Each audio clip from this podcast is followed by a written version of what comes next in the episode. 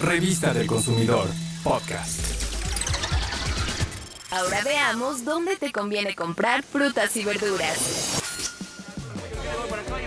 Los consumidores debemos saber que acudir a cualquiera de las 65 centrales de abasto del país representa un ahorro de 30 a 40%, debido a que su especialidad es precisamente la venta de alimentos frescos.